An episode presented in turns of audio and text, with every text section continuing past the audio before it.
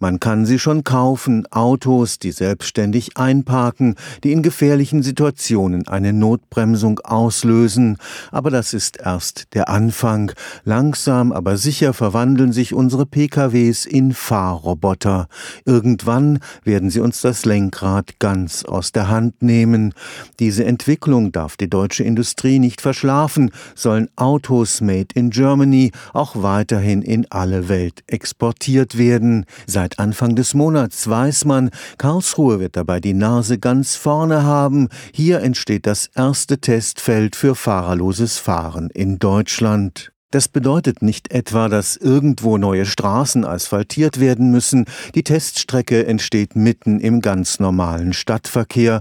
Und es bedeutet schon gar nicht, dass man ab sofort mit wild durch die Gegend fahrenden Autorobotern zu rechnen hat. Sondern das, was wir da machen, wird sich zunächst mal von einem ganz normalen Fahrt mit einem ganz normalen Fahrzeug nicht großartig unterscheiden. Da wird immer ein Fahrer im Auto sitzen. Der wird aufpassen und wird die Verantwortung haben dafür, dass das Auto sicher durch den Verkehr gesteuert wird, so wie das das heute jedes Auto macht. Professor Frank Gotterin hat am Projektantrag für die Karlsruher Teststrecke mitgeschrieben. Er wird die unterschiedlichen Forschungsvorhaben koordinieren.